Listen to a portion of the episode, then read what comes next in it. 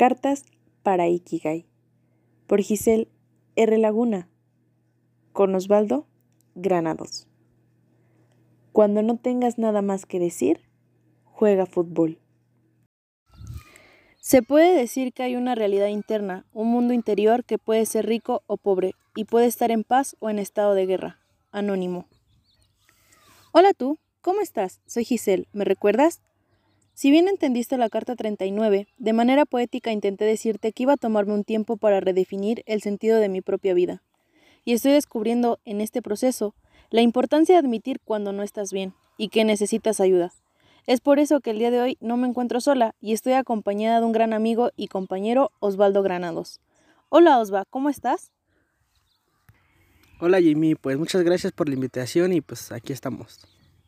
Bien, tenemos que empezar por definir qué es un psicólogo. Aunque todavía existe mucha gente con la creencia de que cumplen una función completamente incomprensible y atemorizante. Pese a que cualquiera posee la capacidad de analizar la conducta y es que dicen que todos tenemos un psicólogo interior y lo dejamos salir cuando escuchamos a los demás. Sin embargo, la función de un psicólogo es más compleja de lo que creemos y es porque se refiere a la necesidad de entender al sujeto en su sentido más profundo, según sea el motivo de su consulta. Más allá de hablar esto como estudiante de psicología, somos un cúmulo de experiencias y de saberes. Queremos abordar esto en palabras simples. El psicólogo es como el portero de un equipo de fútbol. Analiza las conductas del resto de los jugadores con una planeación establecida, que vendría siendo la intervención psicológica, con el objetivo de ganar el partido o en otras palabras, reintegrar a una persona a la sociedad a través del desarrollo pleno de su salud mental. ¿O tú qué opinas, Osvaldo? Pues sí, Jamie, como lo dices, el portero es como un psicólogo, ya que pues el portero en el campo de juego se encuentra en la posición pues más atrasada en las líneas eh, de las posiciones de, de los jugadores y pues es el que tiene la visión en general de todo el campo, de los rivales, tanto como de sus compañeros y pues él puede ubicar desde ahí a las personas o a los jugadores a que lean la jugada de diferente manera, que vean, por ejemplo, en caso del psicólogo, decir que vean la vida de, de la manera que debe de ser, eh, cómo van a defender, cómo intervenir sería en el psicólogo y pues cómo ubicarse, cómo guiar a a los defensas, a los delanteros para que metan un gol y así pues para guiar a una persona a seguir en su camino en la sociedad, en los problemas que lleguen a tener en el transcurso de la vida. Concuerdo completamente contigo, pero ya que si nos referimos al significado científico, pues la psicología es el estudio o el tratado del alma, y esto la define entonces como la ciencia del comportamiento. Ahora os va, ¿por qué es importante un psicólogo? Pues sí, Jamie, un psicólogo, pues es en un psicólogo la manera en la que te ayuda a, continuar con, con, tu vida, con tus actividades diarias, como, eh, como por una por una situación personal, por algún duelo, una pérdida de, una persona, de una amistad, es la que nos ayuda a, a, continuar con nuestras actividades diarias, a pesar de que sabemos que con estas situaciones pues nos cuesta un poco retomar ciertas actividades, más cuando se trata de un duelo, de una pérdida. Eh, es la persona que te ayuda, que te da un consejo, eh, que no te da un consejo como amigos, te da un consejo como una persona ajena y es una persona a la que tú le puedes confiar pues cosas con la seguridad de que él no va a ir a contársela a una persona más, como si se lo cuentas a las personas que se suelen llamar amigos y que le dices, pero quédatelo tú, y no se lo queda a él, va y se lo platica, pues a la mínima persona que a lo mejor ni te conoce, y cosa que un psicólogo no va a hacer, un psicólogo pues se lo dices y se lo va a quedar él, él lo va a guardar y él va a saber cómo corresponderte con un consejo no de amigos, sino de una persona ya profesional.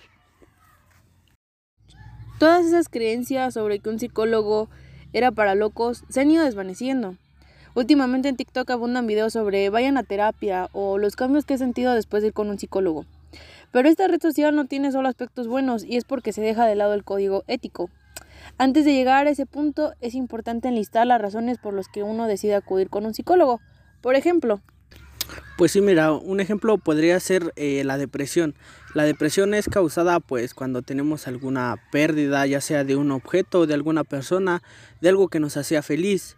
Esto pues desengloba a lo que es la ira. La ira es cuando pues nos molesta, nos hace explotar algo En esto se desarrolla o se crea porque pues por ejemplo perdemos un objeto una persona que nos hace feliz y nos cuesta ver a otra persona siendo feliz con un objeto con una persona y pues es algo que nos molesta porque ya no tenemos con quién ser felices y es lo que provoca la ira. También los trastornos específicos, por ejemplo, Jay, un trastorno específico ya utilizamos o se aplica un test y el test pues nos va a decir con exactitud cuál es el, el, el trastorno que tiene la persona. Al igual que las situaciones a corto plazo. Eh, las situaciones a corto plazo son eh, la pérdida de una amistad con un eh, con la que nos llevábamos muy bien, con la que nos sentíamos bien, pasábamos la mayor parte del tiempo conviviendo con ellos. el conocerte a ti mismo, Jay. El conocerte a ti mismo es cuando nada te molesta, no tienes algo que te esté provocando, no sé, o que te esté causando que entres en una depresión o en una ansiedad, sino que te quieres conocer más a ti, saber por qué eliges mejor un color, por ejemplo, el azul en lugar del amarillo, por qué te gusta más el azul, eh, por qué, no sé, te gusta un deporte, por qué te gustan más las personas de cierto color de piel o de cierto color de cabello. Es más conocerte a ti mismo, conocerte como tu historia de vida. También es el duelo. Y aquí se deja en claro que un psicólogo es para cualquier edad, desde niños hasta una persona de la tercera edad. Duelo, a, como lo mencionabas, ¿no? El perder algún objeto, perder el trabajo, perder una amistad, em, inclusive el perder una rutina, que a lo mejor y aceptaste un trabajo y ya no te da tiempo de, de ir al gym o de ir al club de no sé qué, y ahí, bueno, ya perdiste una parte de tu rutina.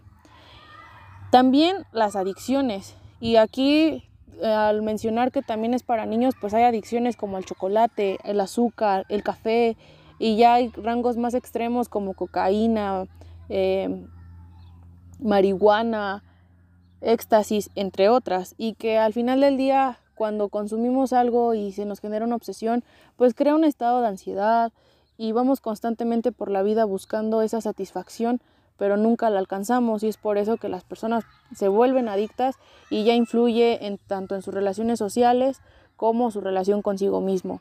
Heridas de la infancia o también heridas emocionales.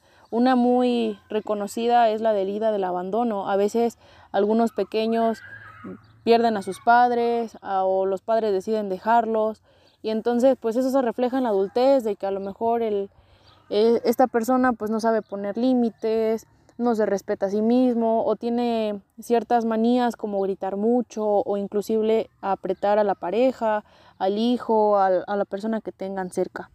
Y casos de suicidio o también casos penales. En los casos penales pues entra el abuso, em, asesinato, pero esos ya son eh, casos extremos donde un psicólogo pues tiene que ser imparcial, eh, usar algún test para testificar lo que ocurrió y pues no dar una ayuda y evitar pues que se quite la vida si es un suicidio. Ahora, por otra parte, volviendo al tema de TikTok, no todo es tan bonito, debido a que se comenzaron a difundir algunos videos grabados en época de pandemia. Al estar en pandemia, pues ya no había sesiones presenciales y ahora se hacían por videollamada. Y muchos psicólogos grababan sin el consentimiento del paciente y comenzaron a difundir estos videos de las sesiones con el objetivo educativo de qué errores no cometer durante estás en terapia o analizar el caso de algún paciente en particular, pero le estás faltando el respeto al paciente, a su integridad, a su dignidad y esto, bueno, provoca una inseguridad muchísimo más grande en el paciente, sea cual sea el motivo de su consulta. Y menciono esto porque antes se decía que un psicólogo era para locos, ahora es voy a terapia, pero me da miedo que difundas mi vida, porque si bien sabemos ir con un psicólogo prácticamente es desnudarte el alma, contar lo que te duele para poder analizarlo y tomar alguna decisión. Por ello hay que dejar en claro los siguientes tres puntos. Número uno, confidencialidad. Eh, como ya lo mencionaste, eh, la es este eh, hacer sentir a la persona que está en un lugar seguro, que confíe en nosotros, que confíe en que va, va a estar segura la información que nos brinde. Y pues sí, sabemos que existe este miedo, pero también decirle a las personas que no todos los psicólogos tienen esa, esa desventaja, que pues le sigan brindando la confianza a, a, los, a los que realmente son profesionales, que acudan y que estén seguros de que va a estar eh, en mucha confianza su, su información que nos brinde. Ya que pues existe un código ético.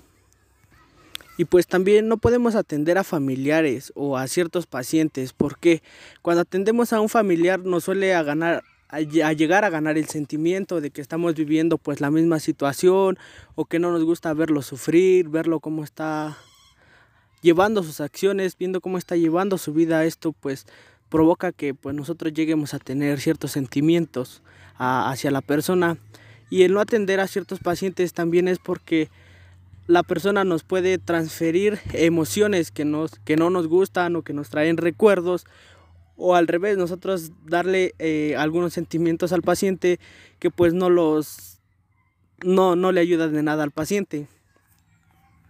Esto se llama transferencia y contratransferencia. Y por último, el, el saber tomar decisiones. Un psicólogo debe saber tomar decisiones. Por ejemplo, en la aplicación de una prueba, debe saber cómo eh, cómo sustituir la prueba o por ejemplo cuando ya lleva un tratamiento y ve que el tratamiento no está funcionando, tiene que saber y tomar la decisión de cambiar el tratamiento y hacer que funcione ahora con ese tratamiento para mejorar pues así los, eh, los trabajos que se lleva con el niño con la persona. Pero a todo esto, ¿qué hace un psicólogo entonces? En palabras sencillas, número uno, acompaña a la persona. Si la persona asiste por duelo, bueno, el psicólogo va a hacer este acompañamiento. Es prácticamente tomar la mano de manera metafórica y guiar al paciente hacia el camino correcto, hacia el camino que lo va a llevar a una plenitud en su salud mental. Número dos, comprender nuestra función en la sociedad. Si bien, no sé, cuando iban en la primaria, por ejemplo, que un compañerito no asistía y se sentía la ausencia, al final del día, en espacios donde convivimos con otras personas, cumplimos un rol. Y entonces un psicólogo nos ayuda a, comprender qué función tenemos en la sociedad. Ok, a lo mejor estoy estudiando psicología, estoy estudiando derecho, estoy estudiando medicina, pero eso no me define. ¿Qué es lo que yo quiero aportar al mundo y para qué va a ayudar al mundo? Número 3. Desarrollo humano y cognitivo si un paciente asiste por algún trastorno del lenguaje, pues nosotros lo vamos a ayudar a que vaya evolucionando, a que vaya transformando su manera de hablar y poder adaptarse. Y si es cognitivo, que a lo mejor tenga un retraso cognitivo, bueno, que a pesar de esa condición logre reintegrarse a la sociedad sin ningún problema. Número cuatro, un psicólogo también puede estar en una empresa, puede eh, funcionar en la parte del reclutamiento, saber qué tan honesto puede ser un empleado o si está lo suficientemente preparado o si es lo suficientemente competente para cumplir ese rol y función en la empresa. Y lo último, biología, cuando hacemos investigaciones para saber eh, qué tanta qué tanto porcentaje existe en la parte de la genética para que una persona pues llegue a heredar algún trastorno, por ejemplo, la depresión en muchas ocasiones puede ser hereditaria y se analiza esa parte genética o inclusive en qué paciente se puede dar un trastorno porque algunos son demasiado específicos. Pero al final del día, pues un, un psicólogo e ir al psicólogo es un lugar seguro, un lugar donde pues tú te sientes libre, eh, puedes contar las cosas eh, con una comodidad, la comodidad que tú prefieras, puedes estar eh, acostado, sentado, como quieras, y vas a tener una persona con la cual le vas a poder expresar todo lo que tienes, todo lo que tienes dentro y que tal vez no lo puedes sacar ahí enfrente de tu mamá, de tus amigos, porque existe este temor de que lo vayan a tomar a mal, eh, no te entiendan, vas a tener a una persona que te da una plena confianza de contarle tus situaciones. Eh, que te va a dar un consejo no de manera amigable, sino de manera profesional, que te vas a ver dar un seguimiento eh, de manera profesional, que te va a poder crear una rutina para que tú vuelvas a tus actividades, te reincorpores a tus actividades diarias, eh, tus actividades que dejas de hacer, las actividades que dejas de hacer por una situación, por algún percance, que te cuestan volverlas a hacer porque te causan un sentimiento, eh, un desagrado, que ya no ves las cosas con la misma motivación, que pierdes ese interés a esas cosas, a esas personas. te va a dar un proceso y ese proceso pues es de mucha ayuda porque es un lugar donde estás seguro y sabes que tu información va a estar segura. Como escritora, puedo decirles que cuando no tienes nada más que decir es cuando realmente podrías hasta escribir un libro. Cuando no tengas nada más que decir, juega fútbol. Que diga, ve al psicólogo. Esperamos que todo lo que les acabamos de contar les sirva para hacer ese impulso y decir, hay que ir a terapia. Y sean ustedes los próximos subiendo un video de los cambios que he sentido después de ir con un psicólogo. Con amor, yo. Y os va, espero no sea la última vez.